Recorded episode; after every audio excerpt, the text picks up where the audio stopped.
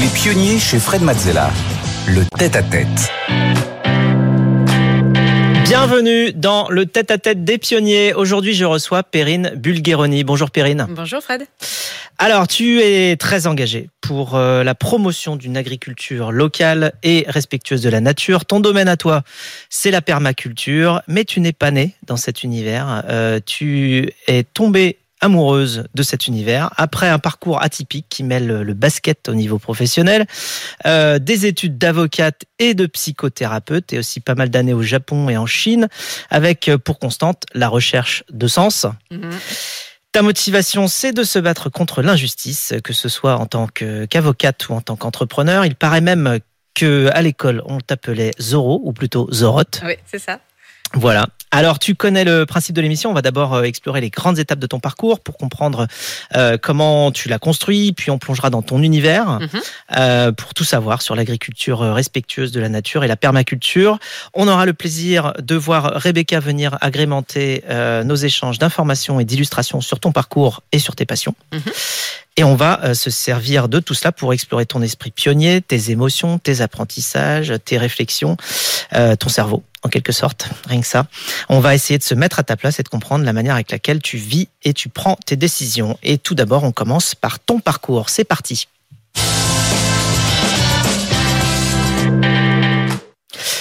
Alors, une jeunesse euh, assez sportive. Euh, Dans ton enfance, tu as grandi à Arras. Oui. Voilà, tu y as fait l'entièreté de ta scolarité. Mhm. Euh, tu étais quel genre d'enfant? Hum, plutôt hyperactive, assez sportive. euh, J'aimais me balader avec mon chien. euh, voilà, j'avais déjà pas mal de rêves, pas mal d'envies, pas mal d'ambitions. euh. donc une enfant un peu atypique, mais plutôt bien inscrite dans son environnement, bien bien Au intégrée. potentiel ou comme tout le monde? Ah oui, oui, j'ai été détectée assez tôt. À l'époque, c'était pas, c'était pas banal, mais à l'âge de 4 ans, j'ai été détectée euh, HPI. On dit ça aujourd'hui. Aujourd'hui, on sait. À l'époque, on disait euh, surdoué, ce qui est pas très joli. Mais euh, voilà, ça veut dire qu'on était des enfants atypiques, qui avions des facilités euh, dans certaines matières. Et puis moi, il fallait me tenir hein, en classe. Quand j'avais fini ce que les maîtresses donnaient à faire, on m'envoyait faire le, le tour de la cour de récré en courant parce que j'avais un peu d'énergie à dépenser. Donc ils se sont assez vite posé des questions. Alors, tu as fait beaucoup de sport euh, et tu étais fan de Michael Jordan. Ah oui, ah oui. Ah oui. Ah oui. non seulement pour son jeu, mais aussi pour les valeurs, les valeurs de travail dans lesquelles je me retrouve beaucoup. Je suis, je suis du Pas-de-Calais, donc dans, dans le Nord, on a quand même cette valeur fortement chevillée au corps. Et chez Jordan, on retrouve tout ça en fait, Euh, cette envie de bien faire, d'aller jusqu'au bout, d'être performant, mais avec des valeurs très très fortes. Oui, et, euh, et, et donc à 17 ans, tu pars euh, pour des études de droit. Mhm. Alors que tu étais plus basket. Bah, Mais- j'allais pas faire des études de basket. Hein. Ah. Il fallait bien faire quelque chose. Jordan, il a fait sa carrière dedans. Donc, Oui, euh, qu'est-ce qui t'a euh, motivé à aller faire des études de Écoute, droit? j'avais pas vraiment de motivation. Et euh, je savais pas trop quoi faire. Mon père m'a dit, bah écoute, fais du droit. Ça mène à tout. La preuve, puisque je suis agricultrice euh, aujourd'hui. Oui, ça mène vraiment à tout. Très bien. Mais voilà, donc c'était euh, c'était un raccourci entre ma curiosité de- envers tout ce qui se passait dans le monde, une réflexion plutôt analytique déjà qui, qui, qui était là, et, euh, et une envie sans doute de lutter contre les injustices. Et Rebecca va nous raconter la suite. Bonjour Rebecca. Bonjour. Vous avez donc euh, commencé euh, le basket euh, à 6 ans pour arrêter près de 30 ans plus tard après avoir joué en National 2. Devenir sportif de haut niveau vous a donc beaucoup appris sur le corps, sur l'alimentation, sur la santé, un centre d'intérêt que vous avez pu approfondir pendant les cinq années que vous avez passées euh, au Japon et en Chine. Et c'est là où vous avez découvert l'art du massage et de la méditation. Après un DEA en droit du développement, vous avez travaillé comme juriste international, Mhm. responsable du service juridique d'une importante entreprise en Asie, tout en travaillant bénévolement pour le Haut Commissariat euh, aux réfugiés. Et c'est à 30 ans que vous avez totalement euh, changé de voie, où vous avez commencé des études de psychothérapeute, psychologie, sophrologie, massage du monde, psychogénéalogie, maternité-enfance. Vous avez exercé euh, pendant plusieurs années, en particulier euh, faisant des formations de relaxation en milieu scolaire. Et en 2003, avec votre mari Charles, vous avez créé la ferme biologique du Bec et Loin. La ferme s'est développée au fil des années pour devenir l'un des premiers lieux en production maraîchère en Europe, dessiné selon les concepts de la permaculture. Et cette découverte de la permaculture a été euh, une révélation pour vous, puisque euh, euh, depuis vous y êtes entièrement consacré, ce qui vous a valu la nomination à l'ordre de chevalerie de l'ordre national du mérite. Bien renseigné, hein? Ah oui, bah, écoute, on a, on a travaillé en amont tout cela. Et alors, quand même un, point qui m'intéresse, qui alors que tu es étudiante en droit, tu fais mhm. ta thèse, tu pars au Japon. Qu'est-ce qui s'est passé? Bah, Tu sais, j'ai toujours été une personne de terrain, donc euh, j'avais déjà fait un DEA euh, pour. à l'époque, ça s'appelait DEA. Aujourd'hui, ce sera un master 2. C'était beaucoup de théorie. J'enchaînais avec un début de thèse. Moi, j'avais désespérément besoin d'action, de terrain. Et puis, je faisais du droit international et on n'étudiait même pas l'anglais, si tu veux. Donc, je me suis dit, c'est pas possible, je peux pas être hors sol à ce point. Donc, je m'en vais, je vais me faire une expérience, quelle qu'elle soit d'ailleurs, à l'étranger. Aller au Japon pour apprendre l'anglais. le Japon, ça s'est fait par hasard. Mais alors, incroyablement par hasard. Je trouve euh, en France une petite annonce pour euh, un poste d'enseignant euh, français langue étrangère au Japon. J'avais aucune qualification, on demandait juste une licence à l'époque. Et hop, je pars. Et au bout de quelques jours là-bas, une amie japonaise me tend une annonce. On cherchait dans un cabinet d'avocats euh, qui faisait des affaires franco-japonaises un ou une juriste francophone. Et hop, je me présente et ça marche. Et là, tu restes plus de trois ans. Je reste plus de trois ans, oui, parce que c'était une magnifique expérience. J'ai beaucoup aimé ce pays. Euh, j'ai beaucoup aimé ce début de carrière qui était euh, très intéressant, très challengeant. Pour, pour moi, le droit, c'était quand même quelque chose qui intellectuellement me satisfaisait je trouvais pas trop de sens, mais intellectuellement, euh, le challenge me plaisait. Du coup, tu comparais un petit peu le droit français, le droit japonais Non, c'était plutôt du business pour le coup, si tu veux, des négociations de contrats entre une entreprise française, une entreprise japonaise, une entreprise japonaise qui voulait s'installer en France. J'étais en 98, tu vois, l'époque de la de la grande tempête. Et c'est tout bête, mais il y avait beaucoup de Japonais à l'époque qui avaient des châteaux en France. Donc, fallait faire tous les recours par rapport aux assurances suite à la tempête. Tu vois, plein de, plein de petits trucs comme ça. Euh. C'était un petit cabinet, mais c'était très intéressant. C'était assez divers. alors, une fois que tu reviens en France, après ce séjour au Japon, tu restes pas très longtemps. Et mm. puis, tu repars cette fois pour Hong Kong. Oui. Euh, tu ne t'y plais pas trop? Et tu euh, reviens en France pour prendre six mois sabbatiques? Comment tu décrirais cette période d'aller-retour et qu'est-ce qui se passait dans ta tête? À quoi tu pensais? Qu'est-ce que tu cherchais? En fait, je me suis aperçue euh, dès mon entrée au cabinet d'avocat à Tokyo, euh, au bout de trois jours, je savais que ce métier n'était pas fait pour moi. Ce métier de juriste dans un cabinet d'avocat, etc. Encore une fois, hein, j'aimais le, le, challenge intellectuel, mais j'avais besoin d'un vrai engagement, tu vois. C'est pour ça, entre autres, que j'ai fait du, du, du, bénévolat pour le, le, Haut Commissariat aux réfugiés en même temps, quand j'étais à Tokyo. Et donc, je, je pars à Hong Kong, mais c'était toujours dans, dans ce monde très business. Et je m'y retrouvais toujours pas. Je cherchais un peu ce qui pouvait être mon engagement, en fait, quelle était ma place, hein, euh, ce que je voulais faire de ma vie, entre guillemets. Et, euh, et, du coup, je me posais beaucoup de questions et je me suis accordé ces six mois sabbatiques en me disant, bon, je vais réfléchir, je vais aller voir un petit peu ma famille en France. Je les voyais pas beaucoup. Hein, je, travaillais vraiment à un rythme asiatique à l'époque, euh, donc pas beaucoup de vacances, pas beaucoup de congés. Et je suis rentrée rendre visite à ma famille, passer un petit peu de temps avec eux, et puis je m'apprêtais à repartir. Moi, je posais pas mes bagages en France. Ça se prépare, hein, un retour en France quand tu es expatrié. Mmh. Euh, surtout que moi, j'aime beaucoup hein, être à l'étranger, euh, parler des langues étrangères, euh, vivre entouré de personnes de culture étrangère. C'est quelque chose dans lequel je me sens vraiment comme un poisson dans l'eau. D'accord. Et donc c'est à ce moment-là que tu te diriges vers euh, la psychothérapie aussi, vers. Euh, Alors euh, tout à fait par hasard, pendant ces six mois, je me dis bah qu'est-ce que je peux faire? Donc en Asie, j'avais été sensibilisée au yoga, au, massage, à l'ayurveda, toutes ces choses-là. Je me suis dit tiens, je vais me faire, je, je vais m'offrir une formation de massage. Je vais apprendre à masser vraiment bien parce que j'aimais ça, j'aimais être massé et masser. Donc le truc un petit peu bizarre, mais voilà, c'est ce que j'ai fait pendant mes six mois sabbatiques. Et c'est à ce moment-là que j'ai rencontré mon ex-mari Charles. donc plus question de repartir à l'étranger. Je pose mes bagages en France et à ce moment-là, on s'est dit, bah, il va falloir qu'on réinvente notre vie. Pour moi, il était hors de question de reprendre un job de juriste en France. Tu vois, il n'y avait pas vraiment de, sens. Et puis, tandis que je faisais cette formation de massage, mes formateurs me disaient, ah, bah, t'as une bonne main, pourquoi tu continues pas? Donc, j'ai fait formation de sophrologie, de psychothérapie. Et voilà comment, petit à petit, je suis devenue euh, thérapeute. Et donc, ensuite, euh, en 2003, tu t'installes euh, en Haute-Normandie. Oui. Au bec et loin au bec et loin. Alors, eh ben, on, venait de se marier. Charles avait déjà cette petite maison et euh, moi, pour avoir vécu un rythme vraiment très intense euh, ces premières années professionnelles, je n'avais qu'une envie, c'était de retrouver une certaine qualité de vie, des bons produits. à manger, et puis être auprès de la nature. Donc on s'est dit, bah tiens, on va s'installer en Normandie. Mais alors, au milieu de nulle part, à la campagne, quand tu es juriste international, bah voilà, il faut un peu réinventer ta vie, ta carrière. Et de fait, je me suis installée d'abord comme thérapeute, et puis petit à petit, on est devenu plus ou moins autosuffisant en légumes. On a commencé avec un petit potager familial et puis ça a augmenté, ça a augmenté. Et Charles m'a dit un beau jour, bah moi j'ai envie d'en faire un métier. Je lui dis bon, très bien. Moi je vais faire autre chose parce que avoir les mains dans la terre toute la journée, c'est vraiment pas mon truc. C'est ce que je pensais à l'époque. et puis voilà, euh, il a commencé à s'investir à fond. Je l'ai regardé faire et j'ai commencé à aider. Et puis on connaît l'histoire. Hein. Dès qu'on s'investit un petit peu, après on se laisse complètement happer. Et j'ai eu, euh, je pense, un, véritable coup de foudre pour euh, la terre, pour la nature mais qui n'a pas tout de suite pris sens quand même. Hein. Ça, c'était 2003. Et là où j'ai vraiment eu cette révélation, c'est quand en 2008, on a rencontré la permaculture. Alors là, tout était limpide pour moi. Les pièces du puzzle se sont assemblées entre le fait de vouloir produire une alimentation de qualité, qui est bonne pour les gens, qui est bonne pour la santé, le fait de même pas préserver, mais peut-être même améliorer un peu plus l'environnement dans, dans lequel on vit, faire revenir la biodiversité et véritablement créer en lien avec la nature, en fait, produire une alimentation qui viendrait de notre compréhension de l'écosystème.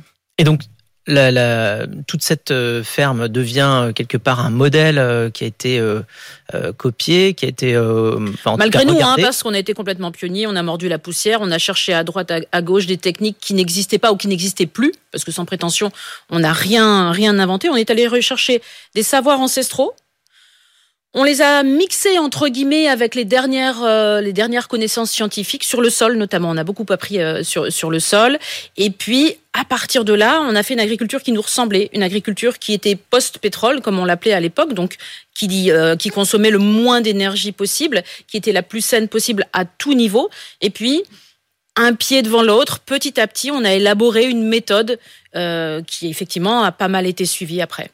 Et alors en parallèle, en 2010, euh, tu as une volonté d'avoir encore plus d'impact et tu deviens conseillère régionale d'Europe Écologie Les Verts et tu y resteras six ans. C'était mm. comment Qu'est-ce que tu retiens de cette... Euh, alors déjà, je ne voulais pas. On est venu me chercher parce que la ferme commençait à avoir une petite notoriété locale et c'était le moment où Europe Écologie Les Verts s'ouvrait aux, candidats de la société civile, comme ils disaient. Et donc ils sont venus me chercher. En plus, j'étais femme, ils avaient besoin de, de, femmes, hein. donc ça, ça prenait tout son sens parce que ça aurait pu être Charles aussi. Hein. Et euh, je me suis dit bon bah pourquoi pas. Au départ, il voulait juste que, que mon nom soit sur la liste. J'avais dit bon bah ok. Puis quelques semaines après, il m'annonce que je suis tête de liste dans le département. Je me dis bah ouais mais moi je sais pas faire. Enfin en quoi ça consiste? Donc écoute, ça a été une, une expérience extrêmement intéressante, très enrichissante, euh, mais ça ne me convient vraiment pas. Moi j'ai besoin que les projets avancent. J'ai besoin euh, que ça aille vite, euh, que ce soit concret. Je suis vraiment une personne de terrain. Et puis j'ai besoin d'authenticité aussi. J'ai, euh, on dit en Normandie, il y a les faiseux et les taiseux. Euh, donc euh, moi je suis faiseuse et taiseuse, c'est-à-dire que j'aime faire et pas trop parler. Et j'ai un peu l'impression qu'en politique c'était un petit peu l'inverse. Alors plus récemment, tu as lancé un mouvement qui s'appelle Adopte ta ferme. Qu'est-ce que c'est? Alors ça, c'est une initiative qui est née du constat que j'ai fait, d'un constat assez malheureux, hein, mais aujourd'hui dans le monde de l'agriculture, on rigole pas beaucoup malheureusement. Donc ce constat qui était de se dire, il y a véritablement un énorme fossé qui s'est créé dans notre société entre déjà le monde rural et le monde urbain, et encore plus avant, entre les agriculteurs et on va dire euh, les gens normaux de la société civile.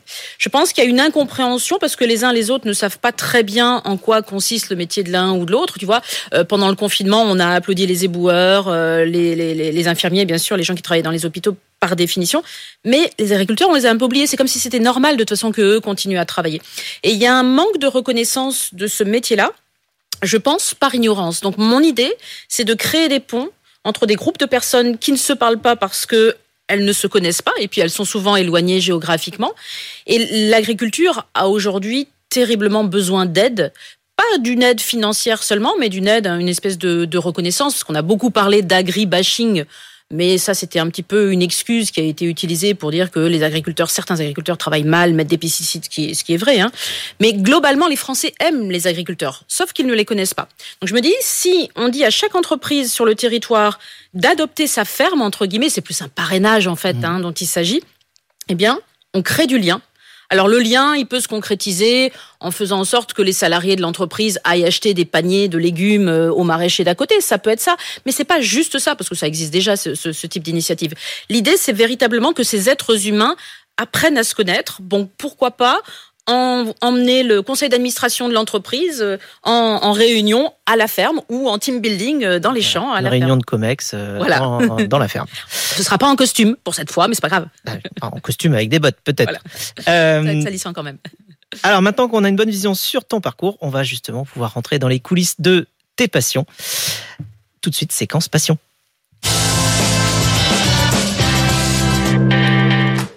Alors ton monde à toi, on l'a compris, c'est l'agriculture et euh, plus précisément la permaculture. Tu as écrit plusieurs livres d'ailleurs sur le sujet, dont un, le triptyque Vivre avec la terre que nous avons ici, Mhm. Euh, et euh, dans lequel tu expliques comment nourrir le monde de demain via une agriculture en accord avec la nature. Alors euh, ensemble, on va expliquer ce que c'est un petit peu la permaculture, enfin ce que nous on en a compris, et quels sont les enjeux du secteur. Rebecca. Alors, la, per- la permaculture, c'est la contraction de permanente agriculture. Euh, née dans les années 80, elle est un art de vivre et de cultiver la terre, comme un retour à l'agriculture paysanne traditionnelle en réaction à la mondialisation. Il s'agit de cultiver l'harmonie en s'inspirant euh, de la nature et à tirer profit des services que la nature nous rend. Et c'est ce qu'on appelle les services écosystémiques. La permaculture est aussi et surtout un mode de pensée, gagner un maximum de place sur un petit espace grâce à des installations économes en ressources et avant tout en respectant les êtres vivants et leurs relations euh, réciproques. Cette pratique est, elle, est allée piocher dans des agricultures paysannes à travers le monde et est allée regarder du côté de la science, de la microbiologie des sols. D'ailleurs, revitaliser et prendre soin des sols, c'est une des bases Mm. euh, avec les animaux qui participent à la fertilisation et à l'harmonie globale. La permaculture s'est fondée sur 12 principes, comme par exemple ne pas produire de déchets, observer, interagir, privilégier les solutions innovantes et à petite échelle, et inclure une quête de sobriété énergétique. Merci beaucoup Rebecca. C'est pas évident à définir en général hein, la permaculture. Hein. C'est tellement de bon sens que souvent on a du mal à l'expliquer. Donc bravo pour, euh, pour cette explication. Alors, c'est une forme de retour de bon sens. On a presque l'impression de décrire quelque chose qui devait exister avant, qui On n'a rien un- inventé effectivement. pendant un temps n'a plus existé et revient euh, avec avec tout le bon sens justement de euh, bah, de la terre quelque part. Et euh, qu'est-ce que tu aimes le plus toi dans la permaculture Qu'est-ce qui te qu'est-ce qui te fascine? Ce qui me fascine, c'est que mes études de juriste n'auront pas servi à rien. Ah Mais oui, bon, regarde, quand je suis euh, dans ma ferme et que je regarde et que j'analyse ce qui se passe. En droit, c'est pareil. Tu prends un cas, tu l'analyses, tu essayes de comprendre la problématique, tu as ton code civil, tu vas regarder quelle est la règle, hein, et puis à partir de là, tu essayes de résoudre ton cas. Dans la ferme, c'est pareil. Tu te balades, tu analyses, enfin, tu observes d'abord. Première chose, c'est très important dans notre métier, l'observation. Tu analyses.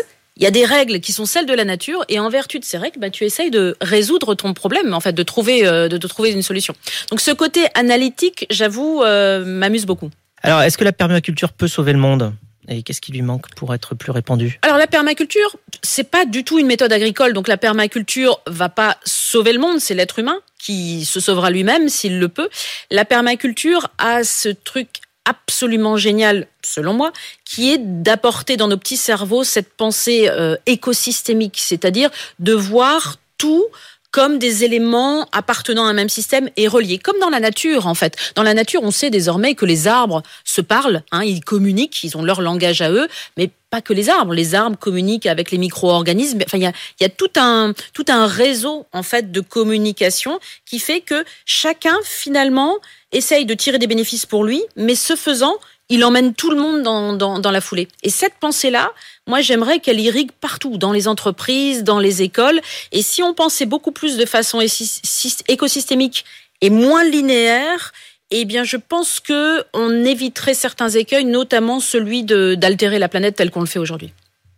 Passionnant, un réseau de, communication et, et un écosystème euh, tout entier. Euh, il est temps de passer à la séquence suivante. Hmm.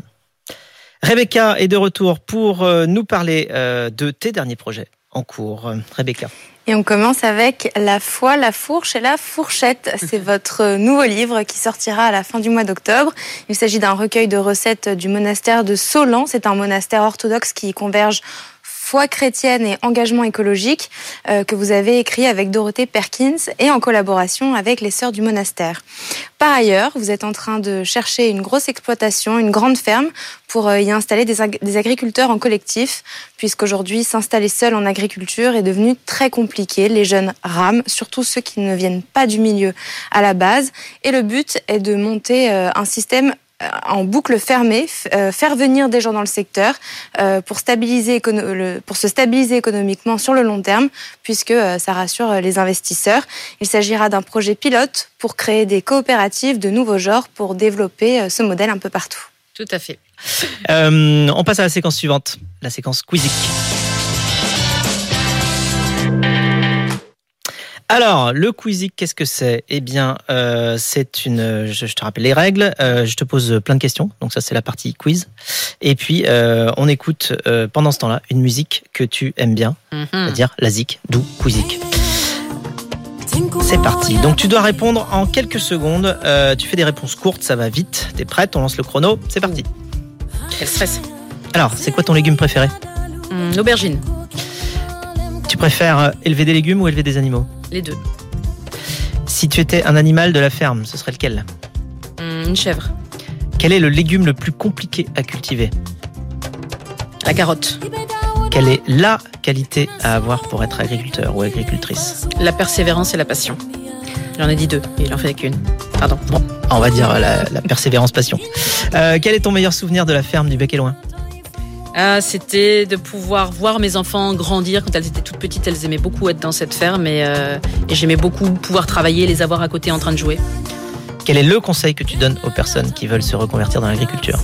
De bien réfléchir, de prendre le temps, de se former, de s'assurer que financièrement euh, elles peuvent assumer deux trois années un petit peu difficiles au départ, et puis après de s'armer de patience et de courage. Mais c'est sans doute le plus beau métier du monde. Qu'est-ce que tu penses qu'on mangera en 2050 et qu'est-ce que tu penses qu'on ne mangera pas On mangera moins de viande, on mangera beaucoup de bons légumes et tout le monde saura les produire. Est-ce que tu as un, un talent caché? Est-ce que j'ai un talent caché? Euh, Non, mais à part comprendre le japonais. Ah bah c'est déjà pas mal. Euh, est-ce que tu te souviens de la dernière fois où tu as pleuré de joie? Euh, sans doute en lien avec mes filles. Je sais que j'ai pleuré de tristesse quand l'aînée est partie euh, étudier en Angleterre, mais sans doute pleuré de joie aussi quand elle a eu son bac et qu'elle a eu ce qu'elle voulait et qu'elle était très contente de pouvoir partir. Et pour finir, si les 8 milliards d'êtres humains écoutaient les pionniers aujourd'hui, ce qui est pas loin d'être le cas, oh. euh, quelle serait la plus belle phrase que tu leur euh, adresserais? La plus belle phrase que je leur adresserais hmm, Le problème est la solution. C'est un principe de permaculture on peut l'interpréter comme on veut. Aujourd'hui, on focalise beaucoup sur les problèmes et beaucoup moins sur les solutions, alors qu'on a tous les cerveaux, toutes les personnes qui pourraient nous aider à trouver les solutions. Si on met de côté l'attrait économique et financier, on a tout ce qu'on peut, tout ce qu'on veut en tant qu'être humain pour se sortir de ces situations difficiles. Merci Perrine de t'être euh, prêtée au jeu. Alors quelques mots sur la musique que tu as choisie pour accompagner ce quizic. Ah, une artiste que j'aime beaucoup qui s'appelle Sonia Jobarté et là le morceau c'est Gambia. Euh, qu'est-ce qu'elle représente pour toi cette chanson? Je sais pas, j'ai toujours été très émue par euh, la musique africaine depuis, depuis toujours. Et cette femme qui raconte son pays, euh, qui s'est battue, on, connaît le, statut des femmes notamment en Afrique, ça fait remonter en moi une espèce de, sororité très forte. Merci beaucoup, c'est la fin de ce tête-à-tête des pionniers, Perrine. Euh, merci de nous avoir fait découvrir ton monde et tes pensées. merci de nous avoir tous donné envie de vivre avec la Terre. Merci à toi, Fred. Les pionniers chez Fred Mazzella sur BFM Business.